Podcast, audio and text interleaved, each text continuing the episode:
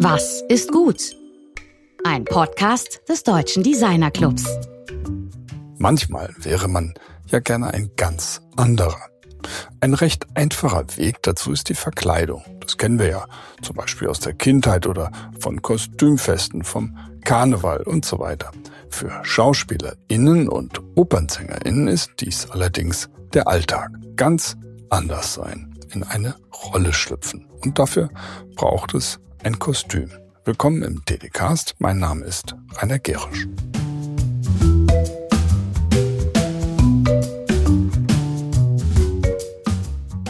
Markus Maas ist Direktor des Kostümwesens bei den städtischen Bühnen Frankfurt am Main. Das ist keine kleine idyllische Schneiderwerkstatt, sondern ein wirklicher Großbetrieb mit 120 Schneiderinnen, Hutmacherinnen und Schuhmacherinnen. Markus sagt, dass sein Team und er den ZuschauerInnen in Oper und Schauspiel Geschichten erzählen. Geschichten, die neben der Performance nur durch Kostüme vermittelbar sind. All diese fantasievollen bunten und vielfältigen Kostüme aus den 20er Jahren, aus dem Barock, aus der römischen Antike oder einfach aus der Fantasie.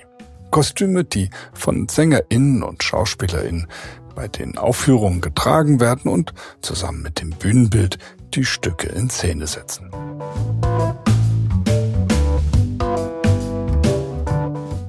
Markus begann seine Karriere als Herrenmaßschneider. Bald folgte ein Ruf ans Theater. Dort ging es vom Herrenschneider zum Gardobier weiter. Er wurde stellvertretender Herrengewandmeister beim Saarländischen Staatstheater und nach vielen Karriereschritten Direktor des dortigen Kostümwesens. Seit 2021 ist er nun Direktor des Kostümwesens bei den städtischen Bühnen Frankfurt am Main, einem Haus mit insgesamt 1200 Mitarbeiter in einem sogenannten großen Haus mit mehreren Bühnen und Spielorten und einer internationalen Reputation. Über seine Laufbahn, seinen Berufsethos und die Rolle der Kostümbildnerei findet ihr viele nützliche Informationen in unseren Shownotes auf der Webseite ddcast.ddc.de. Übrigens, wer sich ernsthaft für diesen Beruf interessiert, sollte sich an Markus wenden, denn er engagiert sich seit Jahren aktiv und vielfältig für die Nachwuchsförderung.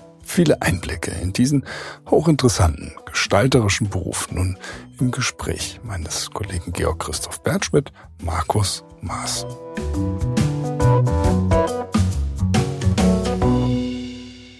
Ich freue mich sehr, dass Markus Maas heute hier im Studio sitzt. Hallo, wie geht's dir?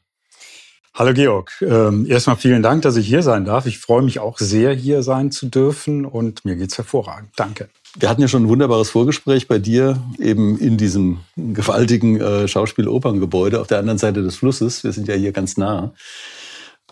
Und du hast mich eben auch durch diese sensationellen Räumlichkeiten geführt. Und da sind mir sehr viele Fragen aufgegangen. Und ich habe einiges jetzt, was ich dich ganz gerne fragen würde.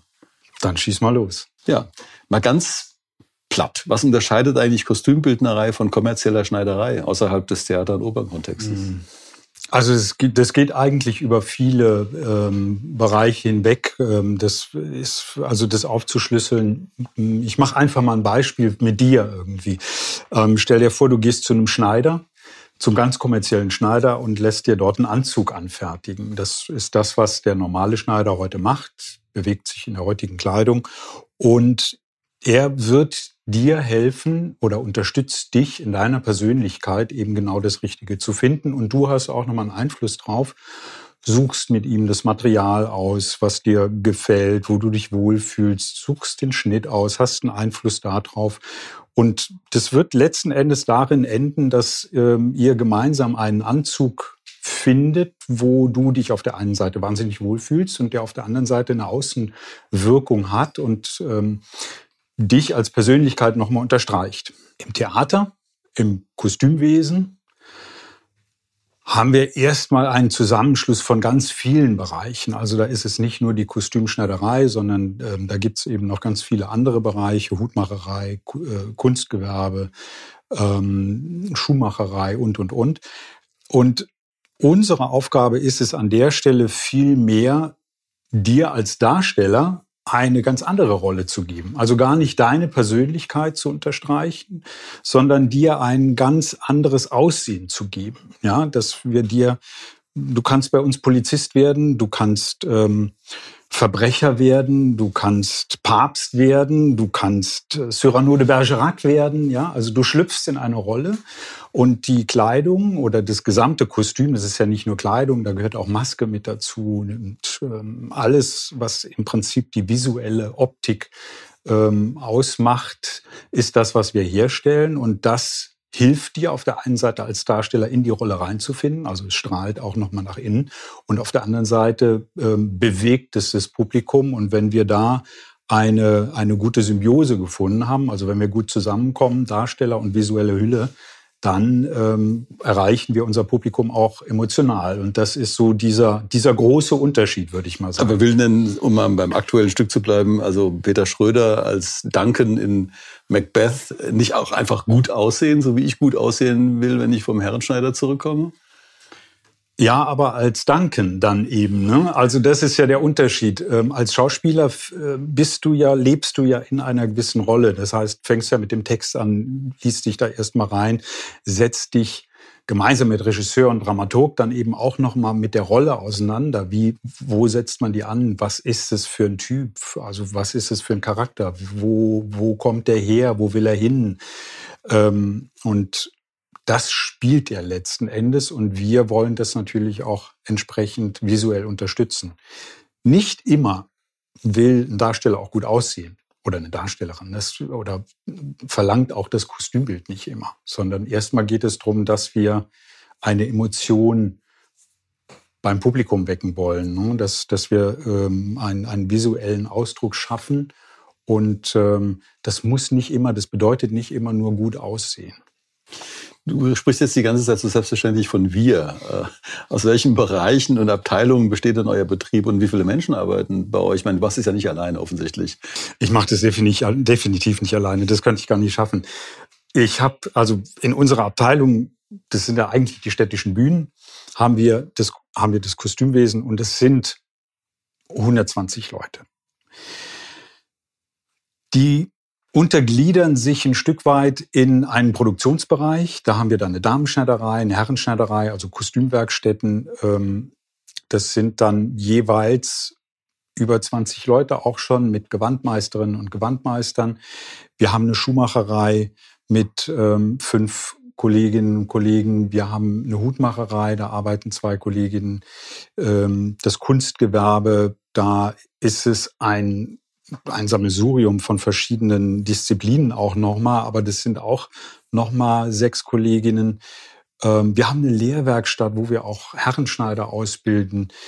Mm, da sind so ganz viele Bereiche, die letzten Endes zusammenwirken. Wir haben eine eigene Abteilung für den Einkauf. Wir haben ein eigenes Stofflager. Wir haben einen Fundus, da arbeiten zwei Kolleginnen.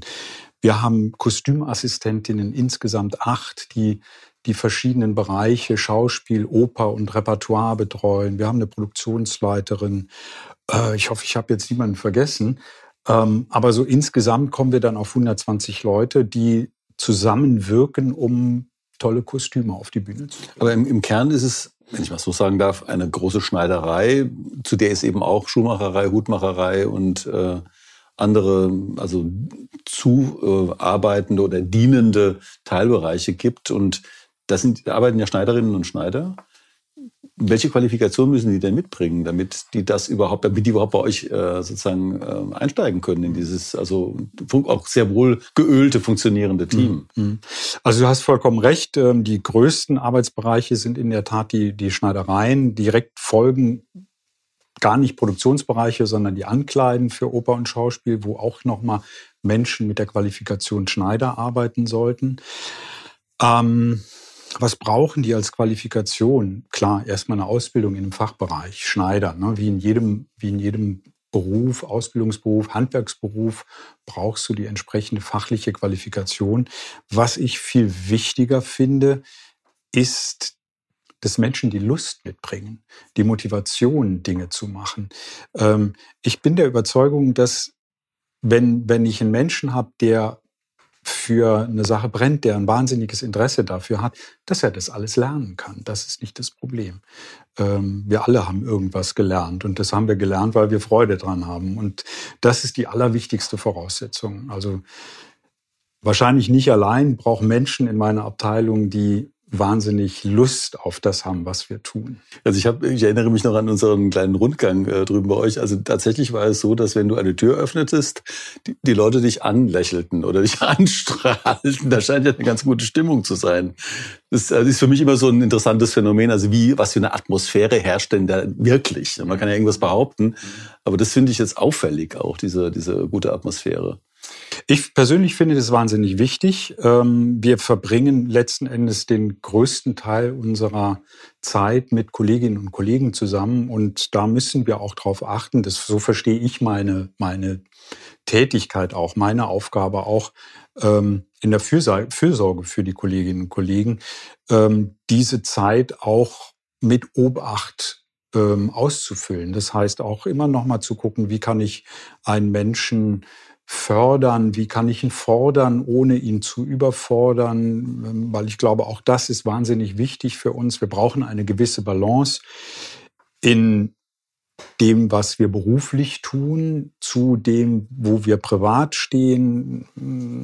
Das, ich finde, das ist unglaublich wichtig, dass wir da ein, eine Atmosphäre schaffen können, die nicht toxisch ist, definitiv nicht toxisch ist und die uns hilft, großartige Leistung zu, auf, auf die Bühne zu bringen an der Stelle. Ne? Also auch in der Abteilung, wir haben in, jeder, in jedem Bereich der Abteilung ähm, unterschiedlich stark ausgeprägte künstlerische Talente. Und ähm, damit jemand künstlerisch arbeiten kann, braucht es eine gute Atmosphäre. Wenn ich jetzt eine Inszenierung äh, besuche, also sehe ich ja, höre ich ja vieles von der Bühne. Im Hintergrund ist unglaublich mhm. viel Technik. Und das ist ja, also die, das ist der ganze Apparat, wenn ich es so nennen darf, das sind ja, glaube ich, über 1000 Leute in, in, dem, äh, in der Institution insgesamt. Insgesamt haben wir 1200 Leute. Genau. Ja, 1200 Leute. Also ihr stellt ungefähr ein Zehntel. Ja, genau. Nur ein Zehntel ja. des Ganzen da. Da spielt ja Regie, Dramaturgie, Bühnenbild, Technik, äh, zusammen. Und wie sieht denn dieser Prozess oder dieser Zusammenarbeitsprozess, das ist ja ein kreativer Prozess, auch natürlich auch Verwaltungsprozess und organisatorischer, aber wie sieht denn dieser Prozess im Optimalfall für dich aus, mit deinem Ziel, optimale Kostüme auf die Bühne zu bringen? Wie funktioniert das eigentlich? Puh, das ist eine extrem umfangreiche ein extrem umfangreicher Bereich. Also die, die Frage öffnet so viele Themenbereiche. Ähm, ich finde an erster Stelle, und das ist, glaube ich, in, an, in vielen Häusern, in vielen Theatern, Opern, Ballett, Schauspielhäuser, egal wo, ähm, sind wir immer damit konfrontiert, dass wir sehr flexibel sein müssen und in relativ kurzer Zeit Dinge realisieren müssen. Und ähm, die Idealsituation ist, dass wir mh, hm, frühzeitiger uns mit der Arbeit auseinandersetzen können, dass wir ähm, frühzeitiger in eine Planungsphase gehen können, um dann die Künstler, die Teams immer noch mal besser unterstützen zu können. Also ich finde, das muss unser großes Ziel sein, immer noch mal die Planung ein Stück weiter nach vorne zu bringen, um Zeiträume zu schaffen, Dinge hinterfragen zu können, um sie noch mal auf eine andere Ebene zu bringen. Das finde ich total wichtig. Das heißt also, du würdest sagen, also ein relevanter Faktor für die Qualität ist eben die sehr frühzeitige Einbeziehung des, äh, der Kostümbildnerei in den Entwicklungsprozess der Dramaturgie oder? Das ist ein Aspekt sicherlich. Ich würde es noch ein Stück weit ausweiten, ähm, dass wir im, im Kostümwesen einfach auch nochmal die Möglichkeit haben müssen, mm, Produktionen und damit auch die einzelnen Figuren verstehen zu können, damit wir in dem Moment, wo wir sie verstehen, wo uns ähm, dargestellt wird, was ist, was ist es für eine Rolle, was ist die, die, die Idee der Inszenierung, was was ist das Ziel der Inszenierung, dass wir dann an der Stelle mit all den Expertisen, die wir in der Abteilung haben, das noch besser unterstützen können und die Entwürfe eines Kostümbildners dadurch noch mal auf die nächste Ebene bringen können.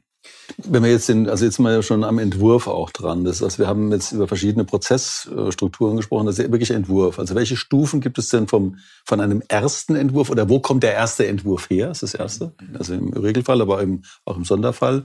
Von diesem ersten Entwurf eurer Idee bis dann zur Uraufführung. Also wie sieht dieser Kreativprozess aus und ja, wie geht es vonstatten? Die erste Idee kommt für uns eigentlich vom Kostümbildner. Mm, das ist allerdings nicht der Beginn, sondern grundsätzlich fängt das Ganze, ich fange mal ganz vorne an. Ja. Wir haben äh, bei der Spielplangestaltung haben wir einen Intendanten, der äh, mit den Dramaturgen zusammen einen Spielplan entwickelt. Das heißt, die, die Stückauswahl steht vorne an und ähm, dann geht es eben weiter, dass man auch noch mal drüber nachdenkt, ähm, welches, welchen Regisseur möchte ich äh, mit welchem Stück konfrontieren, wo ist eine spannende Zusammenarbeit, wo ähm, entwickelt ein Regisseur die richtige Sprache für ein Stück und ähm, wo können wir das gut transportieren zu unserem Publikum. Ähm, wenn das stattgefunden hat, kommt ähm, der Regisseur und sagt, na, ich möchte mit dem Bühnenbildner und mit dem Kostümbildner arbeiten und Manchmal ist noch ein Videokünstler dabei und äh, die entwickeln dann als das Regie-Team ein Stück das Konzept für ein Stück. In erster Linie ist da natürlich sehr federführend der Regisseur. Kostümbildner entwickeln, das ist auch sehr unterschiedlich, entwickeln manchmal sehr frei vom Regisseur ähm, ihre Entwürfe oder sehr nah am Regisseur und ähm, präsentieren uns das dann irgendwann in einer Kostümabgabe. Und das ist für uns der allererste Kontakt. Kostümabgabe ähm, darfst du dir so vorstellen, dass ähm, uns Figurinen präsentiert werden. Das sind die, die gezeichneten Entwürfe, Kostümentwürfe für die einzelnen Rollen. Es gibt Inspirationsmaterial ähm, aus der Recherche, was letzten Endes den Kostümbildner zu einer zu einem gewissen Konzept gebracht hat. Da gibt es ein Moodboard mit, das ist alles, was man so aus dem Design kennt, entsteht da. Und dann haben wir die Möglichkeit in der Kostümabgabe, das alles zu hinterfragen. Das ist der wichtige Aspekt, das ist die Basis für die Zusammenarbeit, ähm, wo wir das Konzept verstehen können, wo wir eingreifen können und ähm, auch unter Umständen ganz proaktiv das hinterfragen können, um es eben dann vielleicht noch mal ein Stückchen weiterzuentwickeln. Und wenn der Schritt getan ist, dann geht es schon sehr schnell in Detailbesprechungen. Wir versuchen dann in einer, in einer ersten Planungsphase die Materialien zu beschaffen, teilweise noch zu recherchieren, weil es eben nicht alles eben mal so um die Ecke gibt, sondern dann hat der Kostümbildner einen bestimmten Stoff äh, im Auge. Wir suchen, wir haben äh, Madame Butterfly für diese Produktion haben wir einen, einen Stoff in, in Madrid anfertigen lassen, ja, weil wir den richtigen Paillettenstoff nicht gefunden haben. Ne? Das musste für, für, die, die, für die Rolle der Chochosan äh, musste es ein Paillettenstoff für das Hochzeitskleid sein, der natürlich nicht zu, mh, mm, zu sehr Revue ist, sondern viel mehr eben diese, die, die, die, die, die Situation von Chochosan darstellt. Ne? Und ähm, da haben wir letzten Endes dann wirklich in, in Madrid einen Stoff gefunden und den äh, hat man uns dann extra angefertigt. Also ich will sagen, das ist nicht einfach, dass wir jetzt irgendwo shoppen gehen, sondern es ist ein, ein wahnsinnig aufwendiger Arbeitsprozess bis zu dem Zeitpunkt, dass irgendwann ein Gewandmeister den Schnitt den Zuschnitt macht und eine Schneiderei das Kostüm herstellt und unter Umständen ja daran auch nochmal eine, eine ähm, äh, das Kunstgewerbe dranhängt, um das Kostüm auch nochmal zu verändern, zu patinieren, damit man da auch nochmal verschiedene Sachen erzählen kann. Aber noch mal noch stärker ins Handwerk rein. Also jetzt ja. zum Entwurf. Also ja. wie entwerft ihr? Sind es Skizzen? Sind es Collagen? Äh, also äh, steckt ihr direkt äh, Stoffe zusammen? Also als ersten Schritt. Also wenn man jetzt überlegt, also ein Designprozess in der Architektur kann sehr unterschiedlich anfangen. Im Industrial Design kann auch völlig unterschiedlich anfangen. Ich nehme an, das ist auch je nach Regisseur, nach Dramaturgie, nach Stück unterschiedliche Prozesse gibt. Aber wo sind sozusagen diesen eigentlichen kreativen Sternstunden, wo du sagst, da entsteht was? Da passiert was. Du meinst vielmehr in der Abteilung? Ja, in der Abteilung. Ja. Also jetzt wirklich, also für eure Arbeit. Also, dass man. Das sind die Momente, wenn, ähm, wenn Kostümbildner noch gar nicht zu vorgefertigt kommen. Ja, also es gibt Kostümbildner, die sagen, ich brauche eine blaue Hose und ein gelbes Hemd als Beispiel. So, da gibt es nicht viel Spielraum. So, da können wir noch überlegen, welches Blau ist es und welches Gelb ist es und wie ist die Form letzten Endes. Wenn uns aber jemand äh, den Charakter erklärt und äh, wo er hin will, dann bleiben da, bleibt da wahnsinnig viel Spielraum. Das heißt, wir können gemeinsam einen Charakter interpretieren und, und versuchen, eine optimale Lösung zu finden. Hm, ich glaube, in der heutigen Kleidung fällt uns das relativ einfach, sobald wir in die Historie gehen ähm, oder in die Fantasie reingehen, wo wir neue Formen entwickeln, in der Schnitttechnik eben auch. Ähm, da fängt dann auch nochmal ein extrem kreativer Prozess an. Also gerade, also in der Historie stellen wir uns eine barocke Kostümausstattung äh, vor dann ähm, ist es total wichtig, dass die Gewandmeisterin oder der Gewandmeister sich in diese Zeit versetzen können, die Zeit begreifen, ein Verständnis für diese Zeit haben und im Prinzip denken, wie der Schneider damals, um dann ein Kleidungsstück frei entwickeln zu können, nicht nach irgendwelchen Vorgaben, sondern frei entwickeln zu können, was der Zeit entspricht. Dazu musst du die Verarbeitungstechniken aus der Zeit kennen. Du musst wissen, wie fallen die Materialien, wie, in welcher Festigkeit brauche ich es. Wir haben ja heute leider nicht mehr viel Kleidung, die uns darüber Auskunft gibt. Wie war das Kleidungsstück damals? Es gibt Bilder, aber es gibt nur wenig Informationen der Träger selber, die uns Aus Auskunft geben können, wie fühlte sich das eigentlich an. Ähm, und so müssen wir, brauchen wir diese Expertise, um, um, um das letzten Endes möglichst glaubhaft auch darstellen zu können. Das ist ja auch, auch beeindruckend, fand ich eben bei unserer Begehung dieses Materialarchiv. Also Materialarchiv, das eben aus Tausenden von Knöpfen, aus mhm Bordüren besteht, aber eben auch aus ganzen Ballen von Originalstoffen, zum Beispiel aus den 20er Jahren. Also um einen 20er Jahre Anzug schneidern zu können, der wirklich so fällt wie ein 20er Jahre Anzug, also vom Faltenwurf her oder von den, von den Hosen, wie auch immer, braucht man eben diesen Stoff. Das habe ich von dir gelernt. Das ist ja auch logisch und einleuchtend, wenn man einmal drüber nachdenkt. Aber wo kriegt ihr denn diese Originalkleidung oder diese Originalstoffe her? Ad eins. Und zweitens, was für eine Arbeit ist dieses unglaubliche Archiv? Das ist ja ein eigener Kosmos in eurem Kosmos.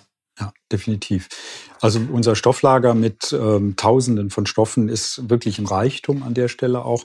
Wir haben jetzt nicht nur Stoffe aus der Historie. Das ist unglaublich schwierig, auch wirklich original alte Stoffe zu kriegen, weil ähm, die sind irgendwann weg, die sind verbraucht, die kriegst du nicht mehr. Manchmal haben wir das Glück, dass durch irgendwelche Haushaltsauflösungen plötzlich ein alter Anzug um die Ecke kommt. Jetzt vor kurzem haben wir wieder eine schöne Spende gekriegt von einem ähm, ähm, Ehepaar, die haben uns die Kleidung ihrer Eltern zur Verfügung gestellt und das ist die Gesellschaftskleidung, einen wunderschönen alten Smoking mit richtig dickem Material, was heute kein Mensch mehr anziehen würde, viel zu dick, viel zu warm irgendwie.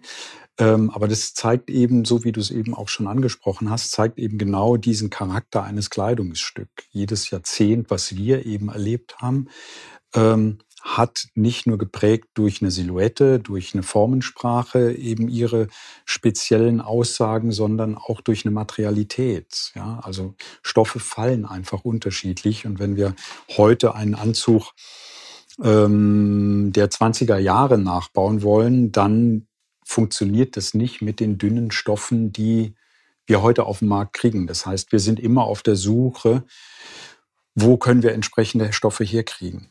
Das ist ja eine Aufforderung an die Hörerinnen, wenn ihr irgendwo einen Stoffballen auf dem Dachboden findet, sofort melden.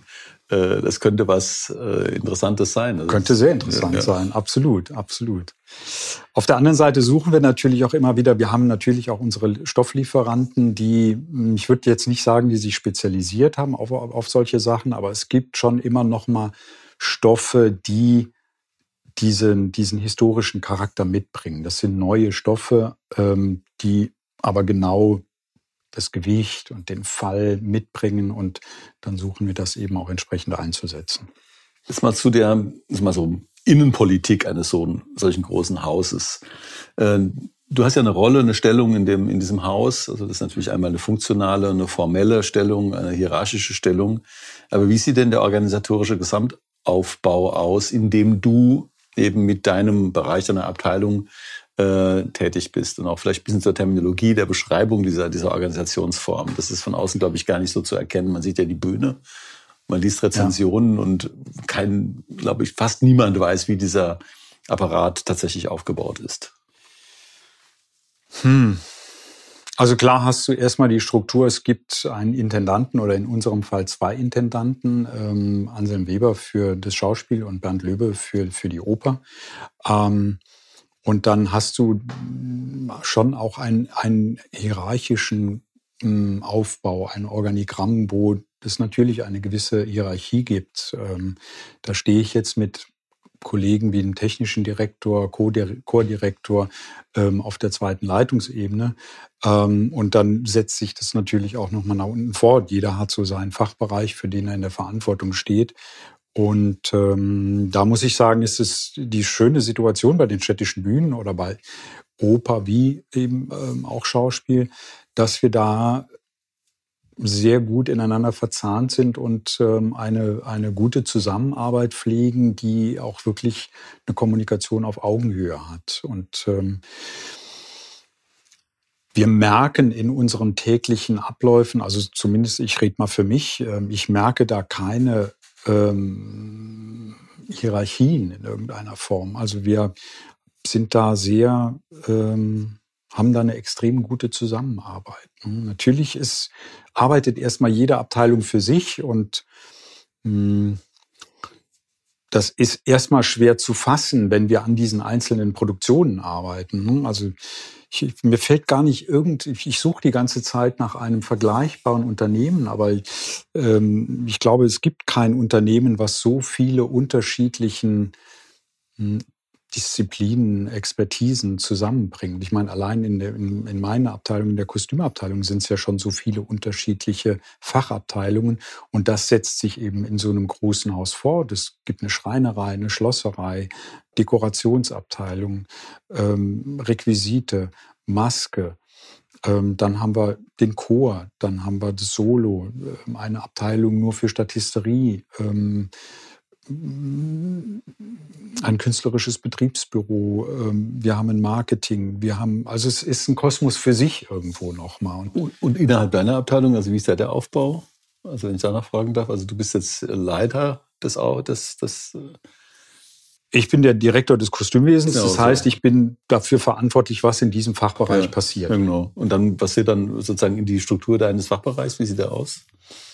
Ähm, da haben wir als, als nächstes ähm, direkt nach mir kommt die Produktionsleitung in der Oper, die eben auch nochmal alle Produktionen koordiniert. Und dann kommen auch schon gleich die Gewandmeister. Da gibt es erstmal die Obergewandmeister, dann gibt es die Gewandmeister für die einzelnen Fachbereiche, auch nochmal ähm, für die Oper wie für das Schauspiel, beziehungsweise auch das Repertoire. Dann haben wir Vorhandwerker oder Vorarbeiter, je nachdem, wie man das nennen möchte. Und dann gibt es Schneiderinnen und Schneider. Und so setzt sich das durch jeden Bereich durch. Ne? Dann haben wir eine Schuhmachermeisterin, die den Fachbereich der Schuhmacher anleitet. Wir haben eine ähm, Leiterin des Kunstgewerbes, wir haben eine Hutmachermeisterin, wir haben in den Garderoben für, für die Abende, wo eben auch die Ankleider ja die Vorstellungen betreuen und sich immer darum sorgen, dass jede Vorstellung gleich ausschaut, genauso wie die Premiere. Das heißt eben auch Kostüme repariert, Kostüme entsprechend reinigt. Ähm, auch da gibt's den Garderobenmeister oder die Garderobenmeisterin, die eben diesen Fachbereichen vorstehen. Und da ist, um nochmal auf deine ursprüngliche Frage zurückzukommen, ist so dieses Verknüpfen miteinander. Das ist so ein ganz spannender Moment, den wir immer erleben, wenn wir in die erste Endprobe einer Produktion gehen. Das heißt, zu dem Zeitpunkt kommt das allererste Mal alles zusammen. Das heißt, wir sind auf der Bühne, auf der Hauptbühne.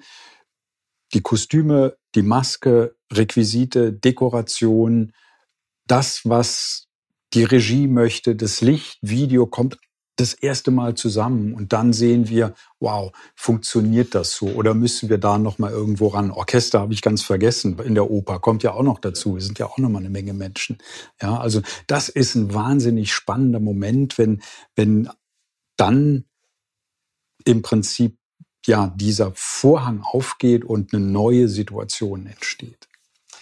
Wenn wir jetzt in die, sag mal so, Rezensionen von Aufführungen schaut, dann liest man ja im Allgemeinen über den großen Tenor, über die wunderbare Schauspielerin. Mhm. Man, es wird auch die Dramaturgie wird besprochen, das Bühnenbild, weil die Kostümbildnerei wird eben dann doch relativ wenig besprochen. Also man sieht das, ist ja eindeutig, man sieht die, die, den Schauspieler, die Schauspielerin in den Kostümen. Die Kostüme werden weniger zumindest besprochen als die anderen Bestandteile. Ja. Ähm, also wird dem in deinen Augen nicht genügend Wertschätzung entgegengebracht? Das kann man ja mal ganz offen auch fragen. Ich meine, das ist ja auch ein Thema, der, der, der also für mich hat es eine hohe Relevanz, sonst würden wir das Gespräch hier gar nicht führen. Ja. Aber ähm, ja, Definitiv. Also aus meiner Sicht ist es definitiv eine, kann man ruhig so sagen, mangelnde Wertschätzung. Ja, also wenn ich, wir lesen ja immer wieder Kritiken oder Referenzen zu einem, zu einem Stück und ähm, wir sehen auch äh, bei Preisverleihungen, ähm, dass viele Bereiche da immer, ich sag mal, bedient werden oder gewertschätzt werden und dass das mit dem Kostüm nicht passiert.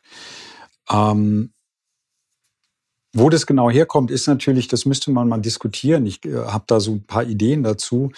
Hm, ich glaube, der allererste Aspekt ist, dass Menschen das, was wir tun, gar nicht wirklich verstehen.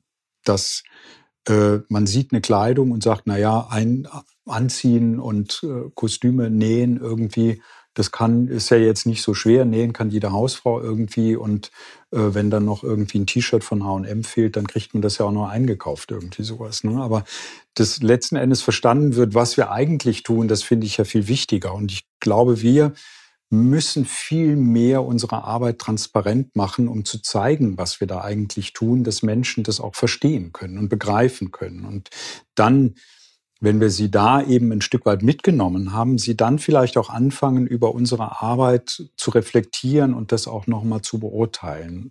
Also da haben wir, haben wir, glaube ich, selber ganz viel noch zu leisten in den, in den Kostümabteilungen der Theater. Ich glaube, dass eben auch zur Vermittlung dieser relativ komplexen Sachverhalte und, und Prozesse natürlich auch eine gewisse Eloquenz äh, gehört, die dir ja durchaus eigen ist. Von daher ist es auch ganz gut, dass wir uns hier unterhalten.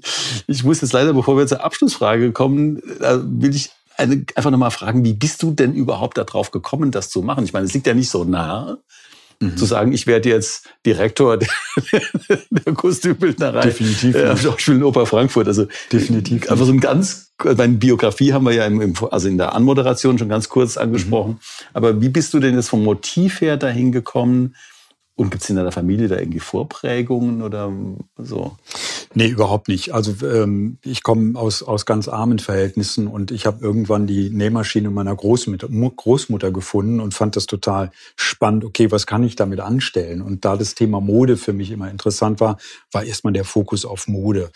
Ähm, Theater ist hat für mich vorher nie existiert. Das ist plötzlich aufgetaucht. Wir waren nie mit der Schule irgendwie im Theater. Meine Eltern konnten sich das nicht leisten. Also das war für mich eine vollkommen unbekannte Welt. Und ähm, ich bin dann erst ähm, nach meiner Ausbildung zum Herrenschneider durch einen Zufall eben ins Theater gekommen. Und ähm, da habe ich eine Welt kennengelernt, die mich unglaublich fasziniert hat.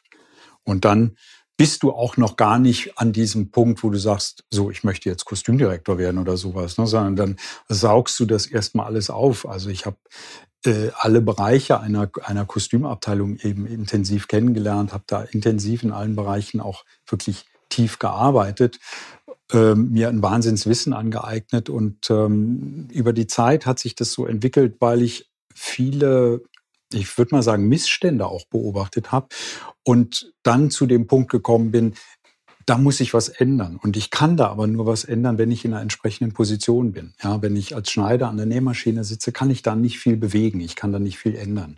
Und ähm, in der Verantwortung als Abteilungsleitung, als in dem Falle Direktor des Kostümwesens, kann ich eben vieles zumindest mal für die Abteilung ändern im eigenen Haus, kann aber auch noch mal über meine eigene Abteilung oder, oder über diese regionalen Grenzen hinaus strahlen und das nicht nur deutschlandweit, sondern auch weltweit tun, indem ich eben in, entsprechenden Netzwerken arbeite und wir, weil die Situation auf der ganzen Welt sehr ähnlich ist, ähm, und dann eben versuchen, eben die grundsätzlich nicht so sehr wertschätzende Situation zu verbessern. Ja, das, also ich glaube, dass es eben genau diese Art von Gesprächen dafür notwendig sind. Also einmal, um jetzt in unserem Fall in die Designszene, mittlerweile haben wir auch sehr viele Hörerinnen aus, aus der Wirtschaft, aus der Wissenschaft eben hinein zu kommunizieren, zu sagen, ja, was ist denn das eigentlich? Was ist das für eine Arbeit? Ich habe für dich natürlich auch diese, unsere ja, berühmte Abschlussfrage, nämlich was ist gut? So, was ist gut? Hm. Ganz pauschal. Was ist gut?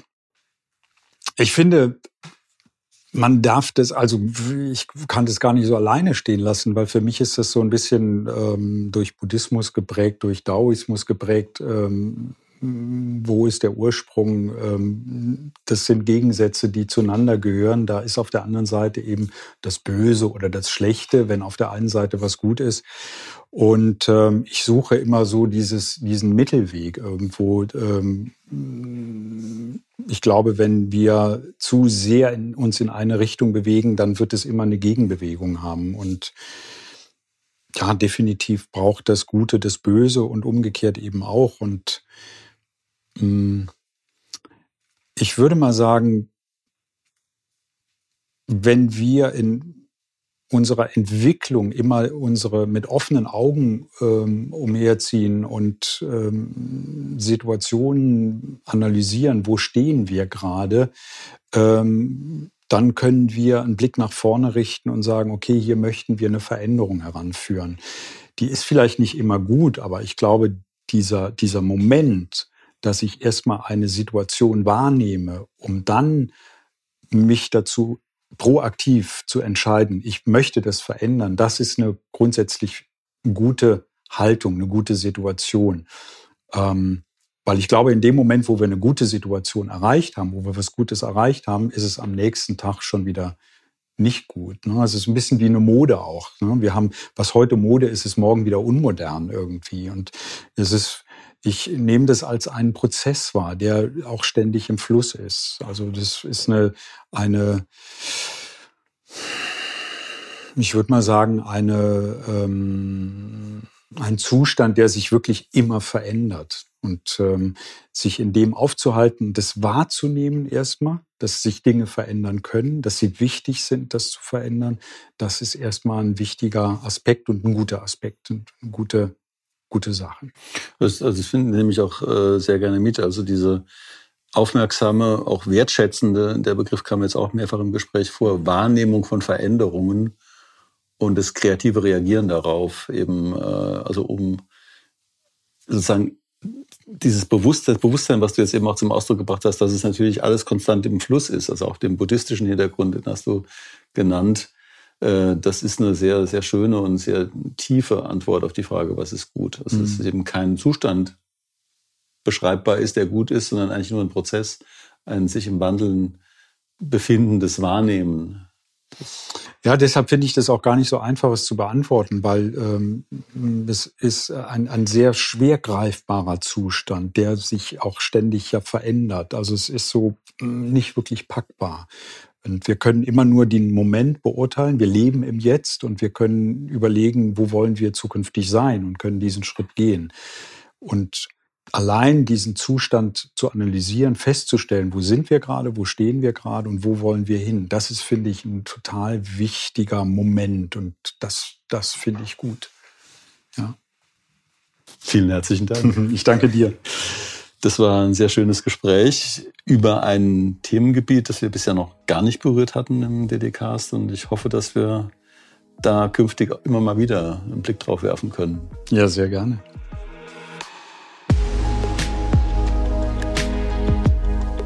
Das war Markus Maas im Gespräch mit Georg. Ein prima Einblick in eine Designprofession, die ziemlich unbekannt ist. Bei der Kostümbildnerei geht es um Kreativität, um ein höchsten Maß an Präzision und eine wirklich bewundernswerte Teamkoordination. Alles arbeitet auf den einzigen Moment hin, wenn der Vorhang sich öffnet.